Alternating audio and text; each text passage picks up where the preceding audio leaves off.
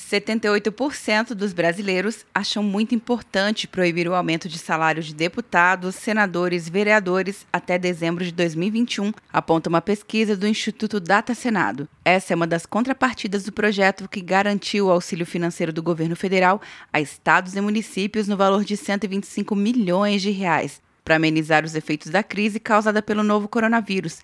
De acordo com a diretora do Data Senado, Elga Lopes, foram ouvidas 1.200 pessoas. O Data Senado aplica pesquisas de opinião por telefone e os resultados dessas pesquisas são encaminhados para os parlamentares para auxiliar nas votações. Desde o início da pandemia, nós já fizemos quatro pesquisas nacionais em parceria com a Secretaria de Comunicação do Senado Federal. 91% dos entrevistados discordam da restrição para profissionais de saúde diretamente envolvidos no combate à pandemia e 69% para professores da rede pública.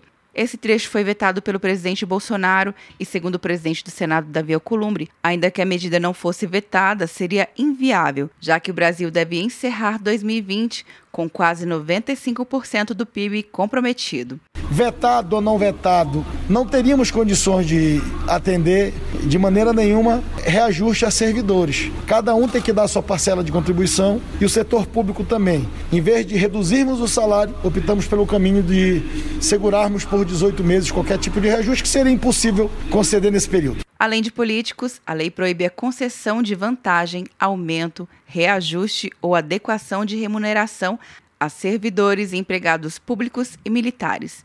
Quer um ano sem mensalidade para passar direto em pedágios e estacionamentos? Peça Veloy agora e dê tchau para as filas. Você ativa a tag, adiciona veículos, controla tudo pelo aplicativo e não paga mensalidade por um ano.